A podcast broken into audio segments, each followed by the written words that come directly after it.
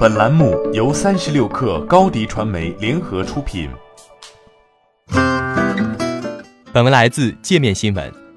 日前，天风国际分析师郭明基给出最新投资报告称，苹果将于明年九月发布三款五 G iPhone。由于支持全新五 G 网络，其内部主板设计需要调整，面积将会增大百分之十至百分之十五。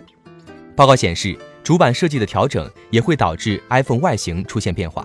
而这种调整是为了解决 5G 的发热问题，进而降低能耗。据悉，市场上的一些 5G 手机存在耗电较快、易发烫等问题。芯片问题上，有消息称，苹果预计在2022至2023年推出自研 5G 基带芯片。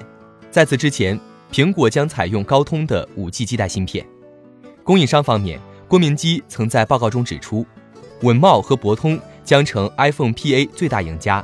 而主板主要供货商鹏鼎、臻鼎与 ATS，以及上游材料独家供货商台光电也将从中大幅受益。相较于 iPhone 十一系列的供货价格，五 G iPhone 的主板价格将提升百分之三十到百分之三十五，上游材料价格则会上浮百分之十五到百分之二十。郭明基曾表示，二零二零年推出的新 iPhone，其低端系列屏幕大小将保持六点一英寸。支持 5G 网络的高端系列屏幕将调整为6.7英寸和5.4英寸，并且屏幕材质都将从 LCD 屏替换为 OLED 屏。结合 5G iPhone 在内部和外观上的变化，其售价不出意外会相对提升。据外媒报道，分析机构巴克莱有报告称，5G iPhone 均价或将提升150美元，约合人民币1000元。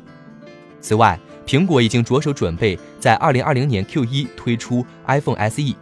据报告显示，和 iPhone 十一一样，iPhone SE 将搭载 A 十三芯片，外观设计与 iPhone 八类似，尺寸或为四点七英寸，有深空灰、白色和红色等三种配色，售价三百九十九美元起，约合人民币两千八百元左右。